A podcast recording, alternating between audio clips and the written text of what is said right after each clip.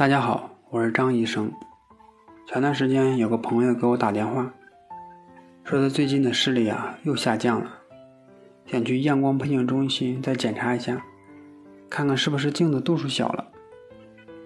结果呀，他回来跟我说，他说去验光配镜中心怎么验视力都不提高，让他去检查一下眼睛。于是呢，就给这位朋友散了瞳，从前到后检查了一下，结果发现呢，这个朋友是有白内障了，视力下降，也许不光是近视的问题。白内障的早期表现就是视力模糊、视力下降，有时候感觉光圈或物体周围的光线有些异常。第二个表现呢，就是色觉异常。临床上啊，称为红视。白内障初期，晶状体吸水膨胀，上皮细胞间隙扩大，其中的微粒水滴光线折射啊，就会发现这种现象。第三个表现就是老花眼减轻了。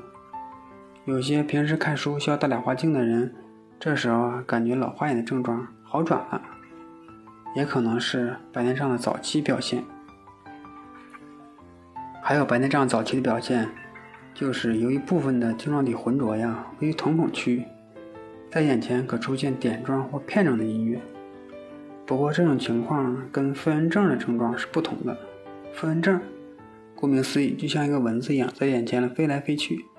飞蚊症的表现，前面的点状、丝状的黑影是可以移动的。所以说啊，在这里和一些老年的朋友强调一下，尤其是还有近视的朋友。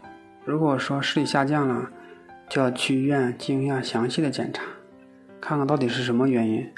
不要像我的这位朋友，误认为啊就是视力下降，以为镜子的度数不够了，到医院进行验光，结果呢，发现了有白内障。如果发现有白内障了，影响生活了，就要及早的治疗，否则呀，晶状体会浑浊的越来越严重，有可能还会发生一些严重的并发症。手术当中，损伤呢肯定会比较严重，建议啊，有白内障了，早一点手术治疗。